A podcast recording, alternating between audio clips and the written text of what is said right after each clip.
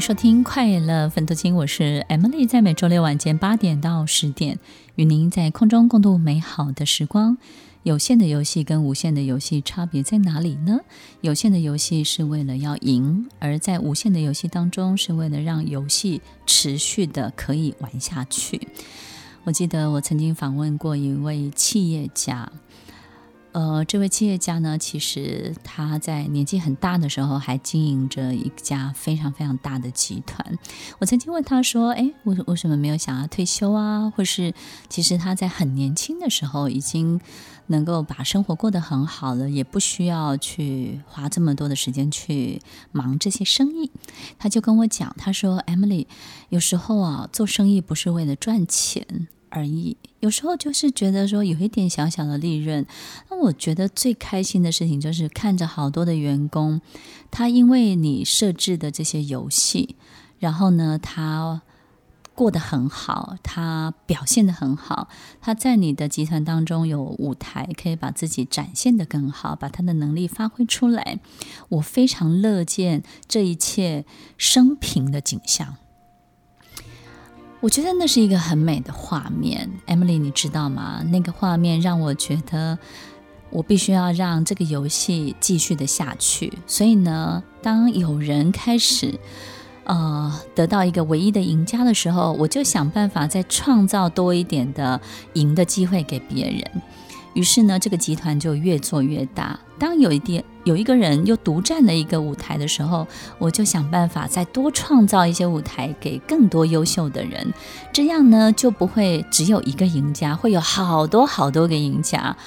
我最希望的就是这场游戏可以无限制的继续的玩下去，然后大家越玩越好，每一个人都适得其所，而且呢，他们因为这份工作，因为在集团的这个环境所展现出来的这种美好的人格特质，我非常的开心。我觉得这是一道太美丽的风景了，听众朋友，我觉得。这是一个很特别的视角去看待我们所做的事情。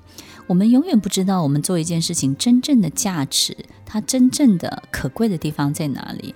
好比说，我们在年轻的时候，我们可能花很多力气想要得到想要得到的一切，可是殊不知，其实年轻的时候最值钱的不是那个你要得到的东西，而是年轻本身。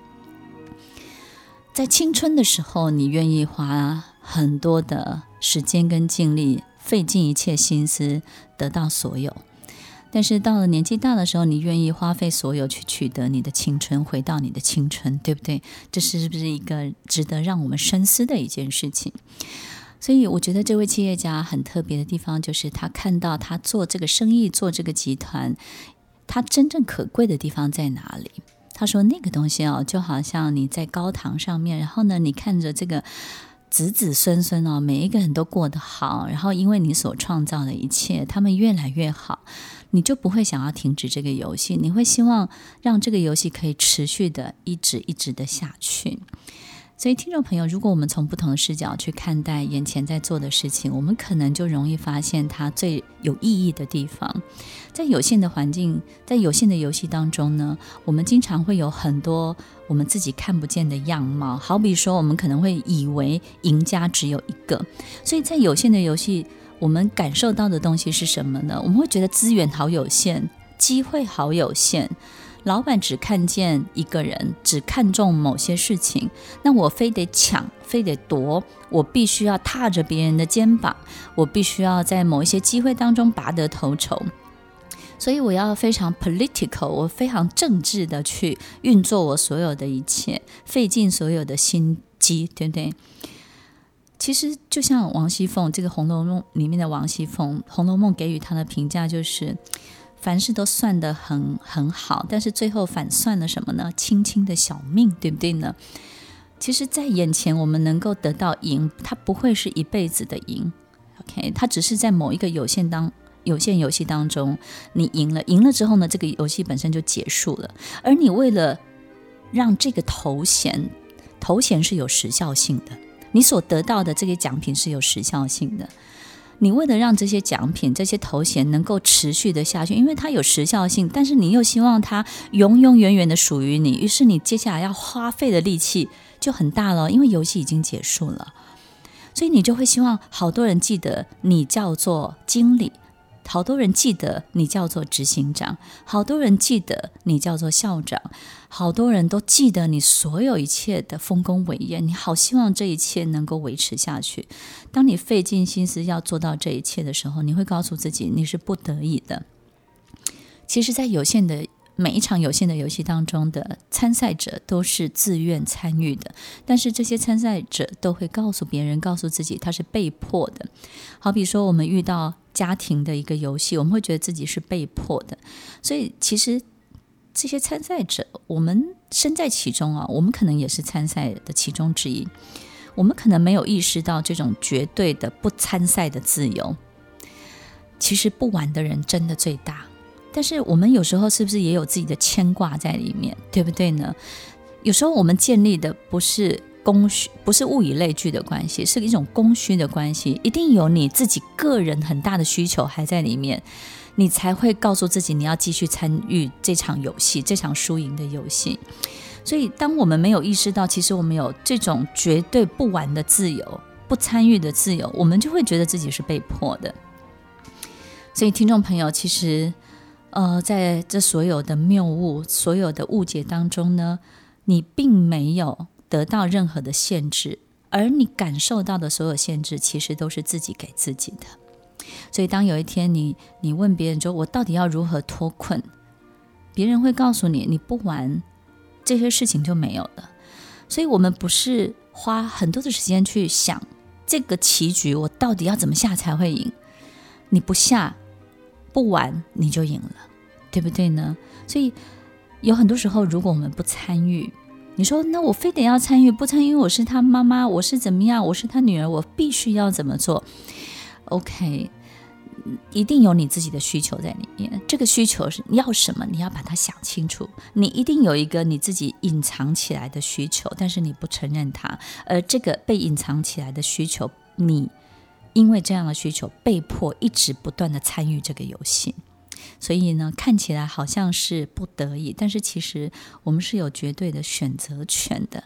所以，听众朋友，在有限的游戏当中，我们可能会给了自己好多好多自我的限制，但是我们会以为这些限制是这场游戏给我们的，是我们不小心进入一场坏局，不好玩的、很难克服的游戏。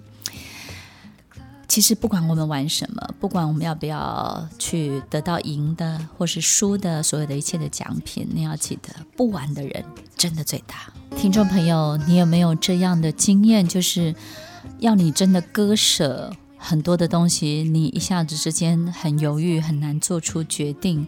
很多人要你断舍离，但是你发现有好多事情、好多东西你根本断不掉。可是当有一天突然之间，你觉得你不想再玩了，那些你丢不掉的，好像你一夕之间可以全部都不要了。有的人呢，留下很多的信件，有的人呢，在留下信件的数十年之后，一夕之间就把所有的信件都丢了。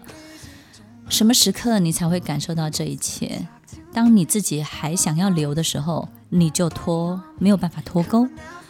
但是当你自己不想留的时候，它去的速度就特别快了。我们不能只靠一张图片来决定这本书要告诉我们什么，我们也不能够只靠一张照片就能够猜测照片背后所有的一切。我们不能够将眼前的暂时现象拍摄下来，告诉自己这就是永久你无法脱困的原因。听众朋友，你要记得。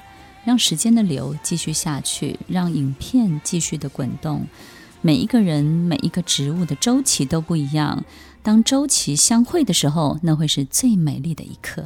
听完今天的节目后，大家可以在 YouTube、FB 搜寻 Emily 老师的快乐分多金，就可以找到更多与 Emily 老师相关的讯息。在各大 Podcast 的平台，Apple Podcast、KKBox、Google Podcast、SoundOn、Spotify、Castbox。搜寻 Emily 老师都可以找到节目哦，欢迎大家分享，也期待收到您的留言和提问。